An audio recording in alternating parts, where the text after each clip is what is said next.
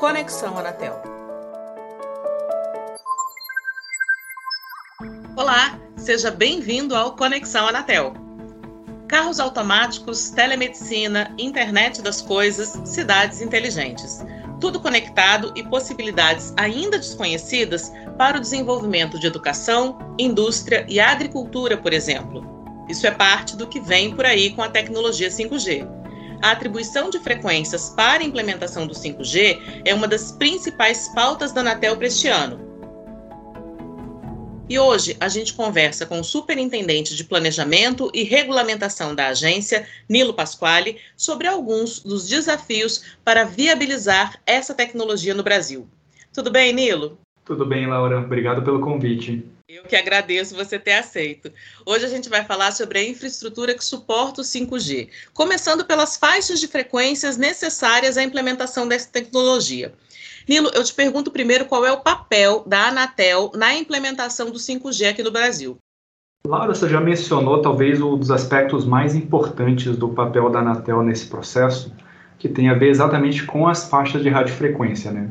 O serviço móvel ele é dependente de espectro de radiofrequência para poder operar, né? para poder ter os serviços sendo prestados. Então, quanto mais espectro, geralmente significa mais qualidade, mais capacidade na infraestrutura, e se reveste, no fim das contas, num serviço melhor para o consumidor. Para o 5G, a gente tem algumas faixas ditas como pioneiras. Significa que são aquelas faixas de radiofrequências as primeiras né, a serem utilizadas para a implementação do 5G de forma plena.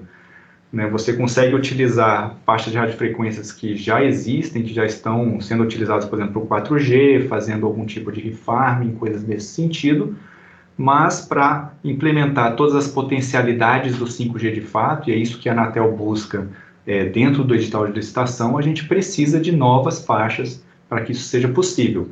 Então, as principais faixas aí para a implementação do 5G no Brasil é a faixa de 3,5 GHz e a faixa de 26 GHz. Uma combinação dessas duas é a que vai viabilizar né, todas as potencialidades do 5G que a gente tem previsto dentro do padrão. E aí o Natel, por óbvio, tem um papel fundamental de conduzir esse processo e fazer essa disponibilização dessas faixas por meio do leilão. A gente sabe que espectro é um assunto complicado, mas tem como, de uma forma mais fácil da gente entender, você já falou quais são as faixas que as empresas poderão usar para prestar o 5G, é, você explicar um pouquinho de quais são as diferenças entre essas faixas, Nilo? A radiofrequência funciona da seguinte forma, né? Quanto mais baixa a radiofrequência, ela tem uma cobertura maior, significa o quê? Que com uma mesma estação, né, uma mesma torre de, de comunicação, você consegue cobrir uma área relativamente grande. Vamos pegar um, um exemplo, por exemplo, da faixa de 700 MHz, é, que é usada hoje para o 4G, é uma faixa que uma estação sozinha consegue fazer uma cobertura de algumas dezenas de quilômetros. Né? Então, é uma cobertura relevante para uma estação só. Isso significa é, custos menores para poder começar uma cobertura do serviço. À medida que você sobe no espectro, né, quer dizer, usa faixas mais altas, essa característica de cobertura ela vai diminuindo. Em compensação, você vai tendo um aumento de capacidade, né, quantidade de espectro disponível naquela faixa vai aumentando, significa que você tem uma capacidade maior, que traduzindo significa taxas de transmissão maiores. Então, mais megabits por segundo que você vai conseguir transmitir nessas faixas. Então, por exemplo, no caso do 5G, a faixa pioneira principal é o 3,5 GHz.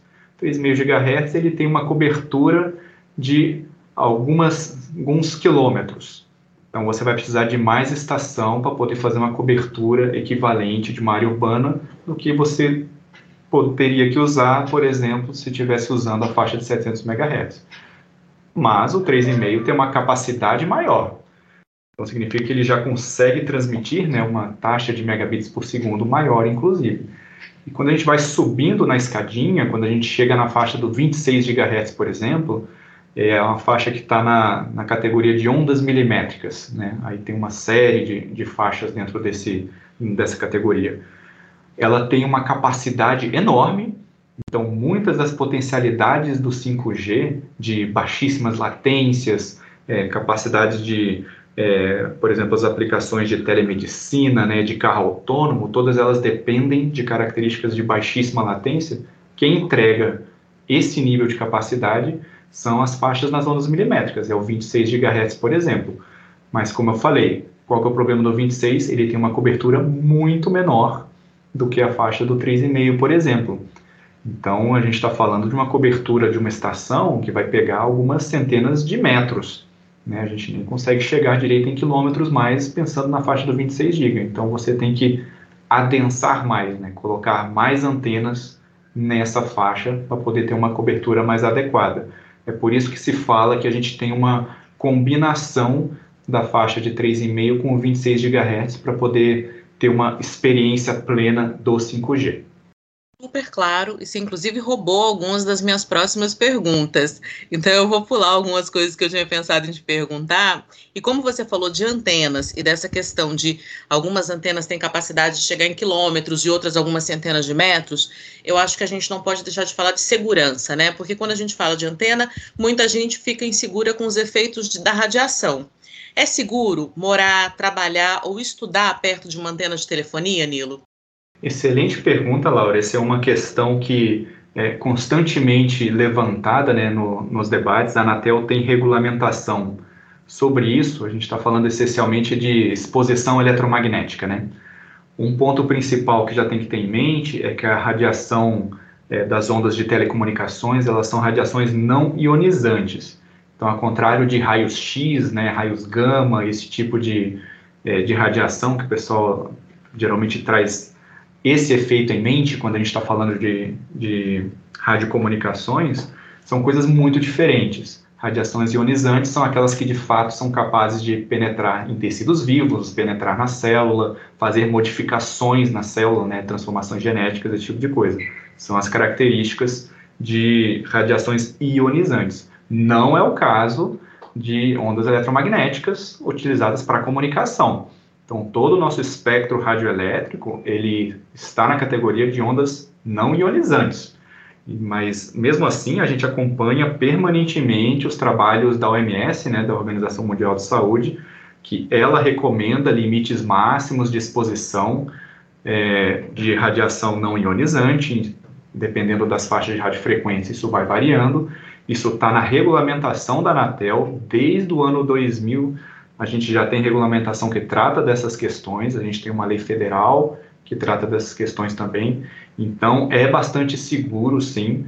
É, tem, é sempre feito na literatura é, estudos e reavaliações de estudos sobre os efeitos das ondas eletromagnéticas em tecidos vivos, nas pessoas, né, no ambiente é, corriqueiro, em ambientes de trabalho, os profissionais que trabalham com telecomunicações, que são mais expostos né, à radiação, já que eles trabalham diretamente com isso todos os dias.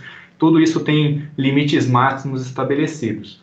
A Anatel acompanha isso é, desde o ano 2000, quando foi editadas as primeiras regulamentações sobre essa questão. A Anatel faz medições periódicas sobre, sobre esses tipos de limites também, e nunca se chegou nem perto dos limites recomendados pela OMS com, com relação à radiação. Então, estamos num ambiente bastante é, tranquilo nesse sentido.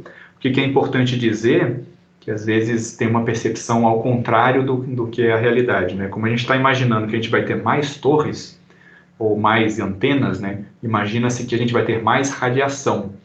Só que é ao contrário esse efeito. Quanto mais torres a gente tem ou mais antenas, menos potência você precisa colocar nas torres para fazer a sua cobertura significa que é menos radiação chegando individualmente em você. A radiação ela não acumula, né? Não é como se eu colocasse duas torres, então agora ficou o dobro da radiação. Não é assim que funciona é, o espectro eletromagnético, né? A gente está falando de é, contribuições individuais. Então, se você adensa uma área no sentido de colocar mais torres ali, a contribuição é, individual de cada torre abaixa. Você pode operar com potências menores. Com potências menores e torres mais próximas, o seu celular pode operar com potências menores também. E o celular está muito mais perto da gente né, do que a antena, do que a torre. Então, é um efeito, na verdade, positivo para essa preocupação que muitos têm se a gente conseguisse colocar mais infraestrutura de telecomunicações. Certeza que essa sua resposta vai tranquilizar muita gente. É, e a gente sabe que alguns municípios, Nilo, eles têm estabelecido condições para instalação de antenas, apesar de a competência para legislar sobre telecomunicações ser da União. O que, que a Anatel tem feito ou pode fazer para contribuir com esse processo de viabilizar a instalação de antenas, que é uma medida, pelo que você está me explicando, fundamental para a implementação do 5G, porque a gente quer a tecnologia e precisa conviver com a antena. Sim, isso é um problema já existente, né? mesmo nas redes 4G, isso já é uma dificuldade que, que a gente convive e já tenta sanear. No 5G, ela tende a ser é, mais complicada se nada for feito, por causa dessa necessidade de mais antenas mesmo, de mais atensamento para a gente poder ter é, é, todas as características do que a gente espera para o 5G. É, o que, que, tem acontecido? Essa é uma competência é, é, dupla, na verdade. Enquanto a União, né, no caso a Anatel, é a competente para tratar de todos os aspectos relacionados a telecomunicações, os municípios têm a competência constitucional sobre organização do solo, né, o uso urbano do seu é, do seu território, isso é uma competência do município. Então, ele pode é, criar regras de como que ele quer que seja utilizado.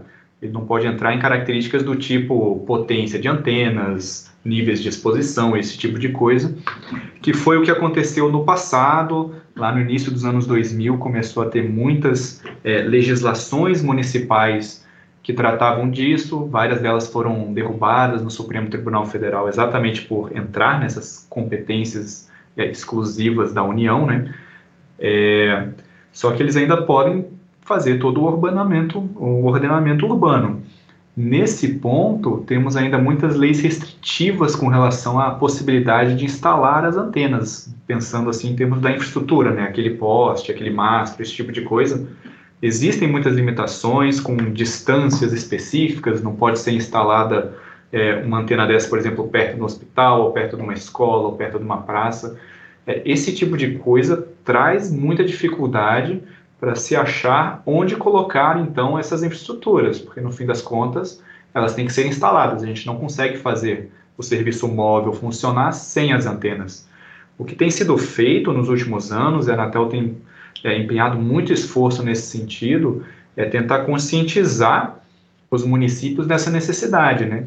É, o governo federal fez todo um trabalho, a gente tem uma lei federal sobre isso, chama Lei das Antenas, né, que buscou já em 2015 tentar organizar um pouco como deveria é, funcionar esse ordenamento, ou pelo menos dar alguma direção né, para os municípios poderem atuar nisso. Temos um decreto que regulamenta como que isso é para se operacionalizar, mas ainda assim a gente precisa que os próprios municípios alterem suas leis municipais também. Isso tem acontecido, vários municípios têm feito essas alterações, é, tem interagido com a Anatel, inclusive, a Anatel sempre se colocou à disposição para fazer essa discussão no nível municipal, para que ficasse claramente entendido o que, que é necessário, o que, que é uma dificuldade, o que, que é interessante ter. A gente tem, inclusive, é, minutas né, de como tratar isso, de o que, que seria um projeto de lei interessante para nível municipal.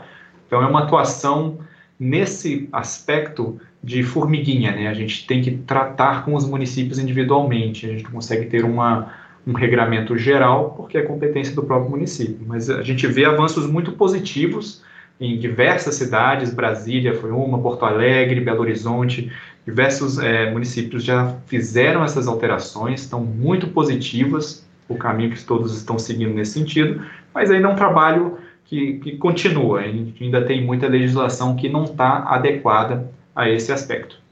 Nilo, além da instalação de antenas, né, que uh, as empresas vão ter que fazer, é, tem como explicar para o nosso ouvinte o, o, passo a passo para a gente para chegar ao 5G de fato no país? O que, que as empresas vão ter que fazer?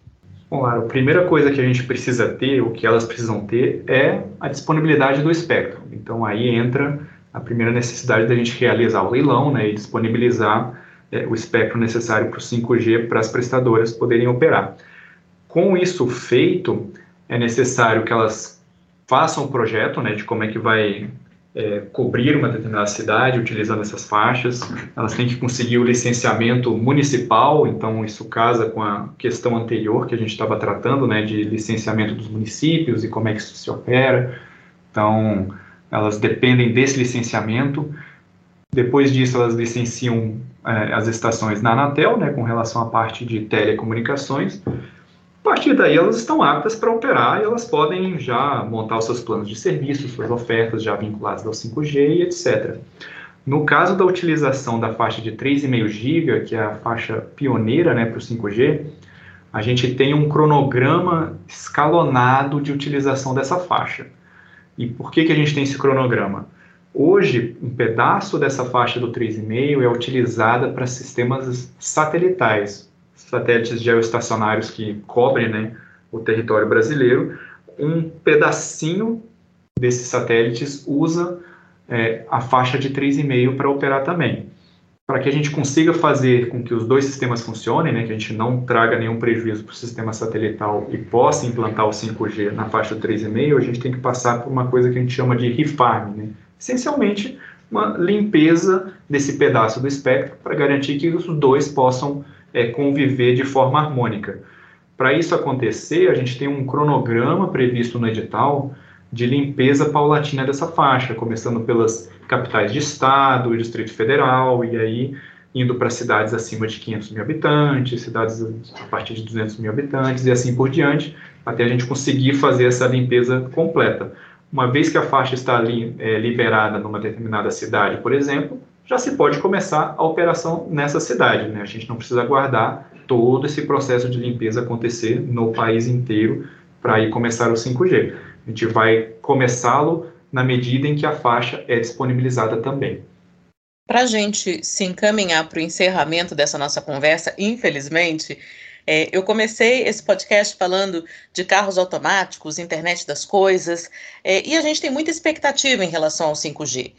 E eu queria que você explicasse para a gente, de um ponto de vista mais realista, dentro dos prazos que a Anatel trabalha, quais podem ser os ganhos para a sociedade, consumidores, empresas, com o 5G, com essas duas letrinhas, né? O que, que muda? Bom, Laura, vamos lá. O 5G, ele é ele não é apenas uma evolução do 4G, né? ele é um, um, novo ecossistema. O que isso quer dizer? É, quando a gente estava migrando, por exemplo, do 3G para o 4G, a gente viu um grande aumento de capacidade no nosso smartphone, por exemplo. Né? Então ficou muito mais rápido, a gente tinha taxas de transmissão muito maiores, etc. O 5G ele faz isso também, ele vai aumentar bastante a capacidade do seu smartphone de navegação na internet, de uso de aplicativos, mas ao mesmo tempo ele habilita muitas outras aplicações para setores da economia dos mais diversos. Então ele não é apenas uma conexão à internet, ele viabiliza é, exatamente essas questões que você mencionou no início, né, de é, ligação de carros autônomos, telemedicina, cidades inteligentes, a indústria 4.0, o agro 4.0, né? Está se usando muito esses termos 4.0 exatamente para mostrar que o que o 5G traz, ele é uma como se fosse uma nova revolução industrial. Por quê? Porque ele habilita a conectividade das coisas.